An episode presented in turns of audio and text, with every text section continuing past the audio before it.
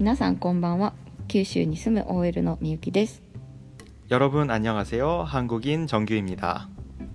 この番組は関東に住むジョンくんと九州に住むみゆきのアラサー日韓カップルが雑談を配信する番組です本日のテーマは漢字、えー日韓の漢字の使い方の違いについて、えージョンくんがいろいろとお話をしてくれますではよろしくお願いいたします いやーもう結構前回の放送から時間空いてしまったと思うんですけれども。であの今回のタイトルなんですけれども。漢字ですね。はい。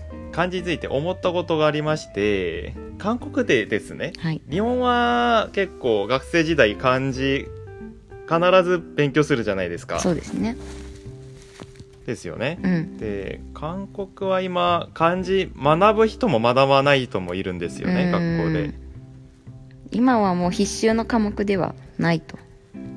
そいうなんですよ。うんうんはいはいだって漢字読めなくてもそんな支障が出るようなことがないので、うん。もうほぼハングルだけで生活できちゃう。そうなんですよ、うんうんうん。別に漢字覚えなくても新聞読めますしうん。本読めますし、うんうん英語の方が勉強した方がいいくらいのうんそうですね。話なんで、はい。ただしあの荒さくらいになるとうんうん。今の韓国人の荒さくらいになると学校で漢字は勉強してたんですよ。その当時先生たちが漢字の先生たちが言うにはうんうん。この漢字覚えることによって日本語も中国語も話せなくても向こうの国に行った時にもうこれを書くだけで通じるんだと。ああなるほど。あの要はもう同じ漢字を使ってる文化圏内だったら、うん。これを書けばもう話すことはできなくても書くだけで意味が通じて旅行とかができるんだとうんうんうん。おっしゃってたんですようね、ん。便利ですね確かにいやもう夢のようなうんうん。話ですよ、うん。今韓国語できて学校で勉強してるこれを覚えるだけで、うんうん。なんと中国日本、うん。台湾うんうん。などなど、漢字を使ってる国にもすぐ行けると、うんうん。通用するんだぞと。こんな都合のいい話があるかと。と思ったんですよね。なるほどなるほでもこれをお聞きになってる今日本の方で思うところないでしょうか、うん。今自分たちが漢字を使ってて中国やら台湾やらに行って日本語を使わずに筆談だけで話が通用するでしょうか？しないね。難しいですね。かなりそれは。そうですよね、うん。なんか。できない。そんな簡単な話じゃない。要はあの三国あの日中韓三国使ってる漢字が要はちょっと違うんですよねまず。うんうんまずあの韓国一番難しい漢字使ってうん。うてそうですね。古い日本でいう古い形の漢字をね、はいはいはい。使ってるよね。うん。それですよね。あの国っていう漢字も昔の難しい漢字うん。をそのまま使ってったりあの学校の学あの学ぶって字も中に×が2つ入ってる変な形の昔の字使ってったり、うん。をもっと簡単にしたようなことを使ってて、そうだね。それよりもっと簡単にしたのを今中国で使ってる。多分読むのすら困難じゃないかなっていうくらいうんのうん。使ってるんですよね。のところで、うんうん。じゃあそれは置いといたとしてもう100歩譲ってもいいとしてはい。同じ漢字はあると思うんです、その中でも。うんうん。その各国で共通する漢字の。そうですね。はい共通してもう簡単にもなってないしもうそもそも簡単な漢字とかうんうんうん。はもう共通でもう意味が通じると思うんですよ。もう簡単な、ね。本当に数字の漢字とかはいはい。123みたいな、はいはい。東西南北とかは、そうだね。意味が変わらない同じもの。はい、うんうん。そうなんです。で今日はその話をしたいんですけれども主に、うん意味が変わらないうん。漢字、愛っていう漢字があると思うんですよね、はいはい。ラブですよラブ、うんそのラブがあるラブする愛するうん。人。うんうん。愛人。愛人です。はい。なんで日本はその愛する人のことそんな悪く言うんですか？愛人。恋人よりもね愛人ってどうしてもやっぱり立場がね。いやいやいやいやいや。恋人は所詮恋人。愛人は愛する人ですよ。そこが韓国ではだから愛人っていうのがそのなんていうの？浮気相手とかそういう意味ではないっていう本当に愛する人っていうそのままの意味で使うっていうことですよね。そうなんですよ、うん。まさにそういうことで、うーん。その日本ではなぜか愛する人のこと愛してる人のことをうんうん。うん、愛する人って書いて、うんうん。不倫相手だと。そうですねで韓国ではうん。愛人って書いてそのまんま愛する人。うんうん。要は恋人と同じ意味でうん。使ってるんですよね、うんうんうんじゃあその隣の国中国では、うんうん愛人って言えば結婚相手のことを言うんですあよーなるほどね。それもちょっとまたニュアンスが違ってくるうんうん。捉え方ですねそうですよね。あこの人は私の愛人だよって中国人が言ったらその人は奥さんであり、不倫相手ではないので、うん。うんうんうん、日本でこの人愛人ですよなんて言ったらもうとんでもないとんでもない事件になりますよね。でもこの間あれ言ってましたよね。愛人が日本で使われるようになったきっかけは。はいはいはいはい。ですよね、あの昔の文豪の表現がきっかけだったといそう話でしたよね。そうですよね、うんその方のお名前も覚えてますか？私覚えてる。ちゃんとこれメモしてた。あの太宰治先生が小説の中でそのそうだね。登場人物の女性が結婚もして家族もいるけど恋愛をしている自身のことをなんか愛人って確か表現したそれを書いた、まあ、うんうんうん。太宰治の小説がきっかけでそう愛人というのが、まあ、この意味で日本では使われるようになったっていう話でしたね、そうなんですよ、面白い。割とそこまで昔の話じゃないんで、ね割り最近だよね。割と最近の話なので、うん。皆さんもやっぱりそこちょっとグローバル的な視点でうんうんもうこれから愛する人のことを、うん。あこの人私の愛人ですよとうん。堂々と言っていきましょう、うん。そうですね。大変なことになりそうだけどな。うん私のフィピアンセだと、うんうん。もうこの人と結婚するんだと、うんうん。両親に連れて行っても、うん。あこの人私の愛人なので、うん。ぜひ一言。ダメだよ。いただけたらなと。ダメですよ。はい。はい。ダメです。ダメですか？あダメですか NG です。NG です、はい。い、やでもというそこ NG だとしても、うん。あのもし韓国の方とか、うんうん。あの中国の方とこう、うんうん。話はできなくてももし筆談でまあそうだね。うん。あこの隣の方はどういう方ですかってなった時に、うんうん。愛人って書かれたら、うん。あこいつやべえななって思うことはないように、うんうん、そういうなるほどそういうちゃんとあのお付き合いを正式になさってる方なんですねってパートナーなんですねとか。そうですね。うんうん。そうですね、うんうん。はいはいはいはい。待ってちなみにもう一個もう一個だけ愛人って読み方は韓国語では何と読むんですか？あ愛人って書いて、韓国の読み方では、うん。永遠と言永遠います。永遠永遠愛が A と呼んで因が人っていうことかな？永遠そうですね。なるほど。そうですね韓国はあの日本みたいに漢字の読み方変わらないんで、ほどあうん。ー音読み訓読みがないっていうことね。ない。うんうんうんですね。なるほど。はいはいはい。じゃあ次の漢字。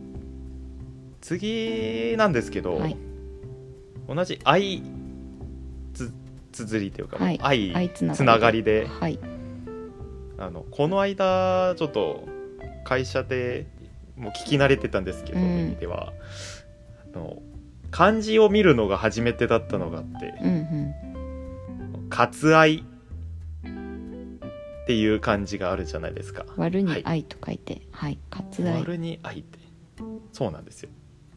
この漢字だけ置いてみたら、うんその自分が知ってるあの割愛だと思ってなかったんですよ。そもそも。おーなるほどあのいつも聞き慣れた割愛、じゃあこれは割愛します。ちょっとお時間もないので割愛しますとかいう割愛。だと到底思えなかったそれぐらいはいはい。だったんですよね。知ってる意味とこの漢字のな並びがはいはいはいはい。一致しなかったってことですね、そうですよね、うんうん。だって割るに愛ですよあんまりなんかそこ日本語ネイティブ的には違和感なかったというかもうそういうもんだと思って覚えてたから全然なんか違和感なかったんですけど、韓国ではこれをどんな使い方をするのかな韓国では、うんまあ割るに愛って書いて、うん。読み方としては「はえ」って言うんですけど春絵春絵さっきのえ愛人の A 音の A が来て来て「はえ」って言うんですけど、うんそのもったいもったいないなと思わずにうんうん分けてあげる。ことを。うんうんをもう要は割愛。うんですよ。はいはいはい。だから時間とか。なるほどをど。そのビジネス相手にちょっとこうんううん。時間を出して商談したりするのもうん。割愛。うんうん日本ではもう何かを省略もう仕方なくもう今時間に押されてるからうん。省略したりうん。もう、うん、やるべきことだったけど今はちょっと省略しますねっていう場面で主に。ね使うね。使われますよね、うんうん。うん。なのになんでこんな感じなんだろうって思ったんですよね、まあ、韓国語の方が漢字の意味に見たままの意味に近い使い方をしてるっていう感じだね。うんと思うんですよ、うんそのその時間とかを割って与えるくらいの愛、うんうん。愛まではいかなくてもうん。そのくらいの気持ち愛情まではいかなくてもあるからそれができる、うん。もうもったいないと思わずに分けてあげることはできる、ううん。んなるほどなるほどと思うのになぜうん。日本ではこの「割愛」って書あいーて省略の意味になっちゃったのか。本当だね。ちょっと言われてみると変な感じがしてきましたね。はいはいはいはい。この割愛はそのなんか言葉文章の中で使うとしたら何？どういう使い方をするの？その喋る時とか。ですね、うん。あのまあ韓国語で一回言いますけどうんうん「 시간을할애해주셔서감사합니다」とかなると、うんあの今言ったのはあの時間を割愛してくださってありがとうございますってうんうーん要はあの時間を私にちょっと分けてくださいもうありがとうございます、まあ、日本語に自然な日本語に変えると、うんうんもう貴重なお時間いただきましてありがとうございましたっていう、 うんうん。うんうんううんんそれがこの意味に「なる。割愛」っていう言葉で表現してるわけですすね。ねうんうんうんなん全然違うよね。面白いよね。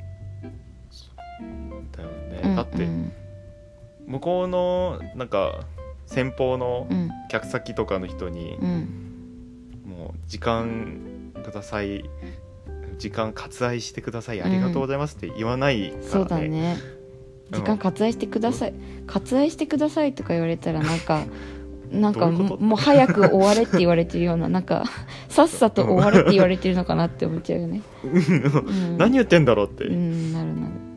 なるほど。全然違う意味になってしまいますね。そうそう、うん。面白い。これも面白い表現の一つですね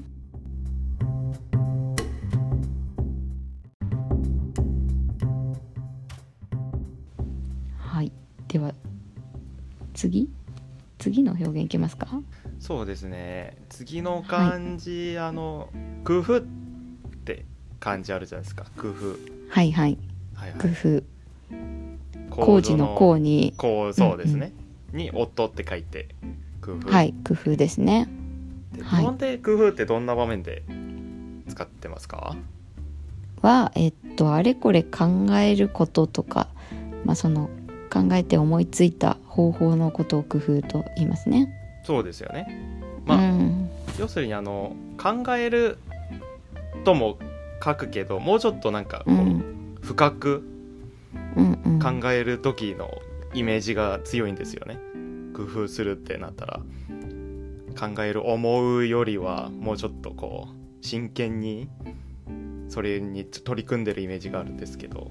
はい韓国で工夫って同じ漢字書いて、うん、それ勉強っていう意味なんですよ。ほうほうほう。要はあの工夫するってなったら勉強してるんですよ。それ発音はどうでしたっけ？工夫は昆布って言うんですね、うん、昆布昆布工夫しますって言ったら？工夫しますって言ったら昆布はんだ、うん、昆布はんにだ勉強しますになっちゃうんですねそれが。そうなんですよ。皆さんこん昆布ですよ。こんこん昆布じゃないですよ皆さん。昆布？なんです。だから工夫するってなったらもうん。ううん。なんか考えてんだじゃなくてもう受験勉強とかうんうん。勉強してる可能性が多いんで、うん。学習してる。そうですね。これでも由来は、うん、由来はあれですね。あのこ工場とか工房とかの工に夫じゃないですか、うんうんうん。要はなんかの取り組んでる。うんうん。ってところで夫なんで夫になるために要はお父さんうんうん。旦那さんっていううんうん。になるために何かをやる。っていうところでそれが勉強だと、うーん。ことで韓国ではもう勉強っていう意味で使ってるんですけれどもほどこのお父さんになるために何かこう知識とかあれですかね。はいはいはい。技術とかを身につけるみたいなそういうことが転じて学ぶみたいな意味につながったということですかね。そうですよね。でも皆さん、うん。うんあの誤解しないでほしいんですけどあのぜうん。決してこれあのあのじゃあ女性はどうなんだって思うかもしれないんうですけど、うん昔あの男性が中心となってた社会なので社会背景的に、うん多分これうんうん。お父さんになるためだけじゃなくて、うん多分あるあくまでも仮説なんですけど多分うん。両親になるためだと思うんですよ。うんうん要はお母さんになるためもお父さんになるためもうんやるもん全てが勉強だと思うので、ぱり結婚して子供産んでなんか人生の階段登る的な話はうんいっぱい聞きますので、うん。ううん。ん、それもまた勉強なのではないかなと。なるほどね。人生の経験を積んでいくみたいな、そうなんですよね。はいはいはい。なるほどなるほど。やっぱり同じ年でも子供いる人といない人で結構変わると思いますんで、うんそうですね。はいはいはい。全然なんか落ち着きとかこう責任感みたいなものが違って見えてきますねだんだん。その点うんうん私たちはあのちょっと落ち着きがないんで、そうだね。まだね子供とかまだいないからですね。そうですね。まあ、そこまた勉強していきたいと思うので、そうだね。また、またちょっと中国の話になっちゃうんですが、はいはい。はいはい。中国ではまた同じ工夫って書いて、はいなんて読んでしたっけ？カンフでしたっけ、うん、カンフクンフカンフあの、はいはい。武術の方の。はいはい。カンフだね。カンフのことを、工夫って書いてカンフなんで、カンフうんうんだから、ある国で同じ漢字で、うん。うんあの、もう武術みたいな。ねえ武術になっとるね。うん、もう考えるのですらないっていう。うんうん。体を動かすような。もない。そうだねカンフってこう書くんだってなんか本当知らなかったよね。うんうんううんうん。うんまあ聞いたらわかるけど漢字うんでこう書くんだと知ってる人まあまあ珍しいと思うんで。そうですね。さてそのじゃあ次に行きましょうか。次の。はい。次次いきはいますか、表現は。はい。次の表現。あここでちょっと、もうクイズを出したいと思うんですけれども。はあ、はあ、はい。はいどうぞ。クイズ。日本は日本人として、うん、まあ、漢字はもうもうしっかりもう生活にうん染み込んで、もう漢字なくてはもう生活できないようなそうですね。浸透してますね。浸透してると思うんですけれども。うん。今から韓国でしか使わないような漢字の表現を言いますので、はあははいはいはい、皆さん一緒にこれが何を意味するかあうんうん。当ててほしいんですよね。うんうんうん。あもちろん韓国ではハングル使うんですけどその漢字をハングルで書いてるだけなので、うん。漢字ももちろん一緒に使ってる国なんですよ、うんうんうん、たまにもう韓国ハングル語を使ってるから漢字なんか使わないでしょっていう方もいらっしゃるんですけどそういうことはないので、はいうんうん。まあ日本がひらがなと漢字があるみたいに韓国はハングルと漢字がまあどっちもこう使おうと思えば使えるっていうことですもんね、そうなんですよ、そうなんですよ、はいはい。全部ひらがなで書いてあるって思えばいい、うんうんだけの話なん。ではい。じゃあ第1問。はい。回転木馬。回転木馬木馬か。木馬。木馬だよ。うん。回転木馬。ですね、うん。うん。回転木馬、はい。回転するキーの馬って書いて。ちょっとこれはでも想像できるっちゃできるよね。これはね。回転木馬って言われたら木馬が回るって言ったらあれだろうなって木でできてる馬がね、うん。こうぐるぐるぐるぐる回ってるものはもう用ないからもう競馬場ではないけん、そうだね。競馬場で か競馬場はう木馬じゃないからね確かに。あれはもう動物園でしょ、うん。動物園、そうだね。うん。回転木馬って言ったらまあ遊園地にあるあれかなって。あまあよく。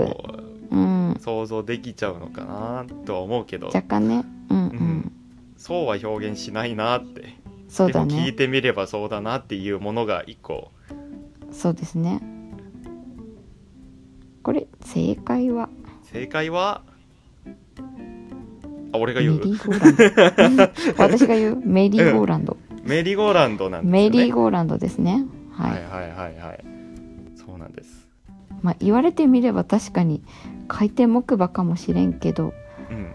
そう言うんだって感じだよね逆にねこんだけ漢字使ってる日本でも外来語そのまま使ってるのに、うんうん、うん。そこは漢字にしちゃったんだみたいな。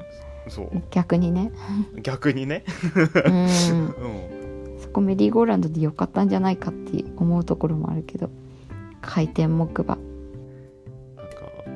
想像してくださいよ皆さん。あの小さいうん。3歳4歳の女の子の子供が。うん、うん、お父さんお父さん回転木馬乗りたいって。ちっとも可愛く感じないっていう。そう可愛さがあんまり感じられない乗り物になるね。不思議と。ね。はいじゃあ次第2問いきますか。はい。鉄人三種競技。鉄人三種競技これもまたなんかいかついごっつい表現。ですよね。もう鉄人ってあの鉄人ですよ。皆さん。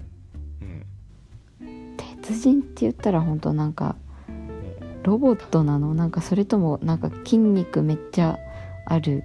パワー系のなんか筋肉もりもりの人のことをなんか鉄人みたいな。そうなんですよ。鉄人。の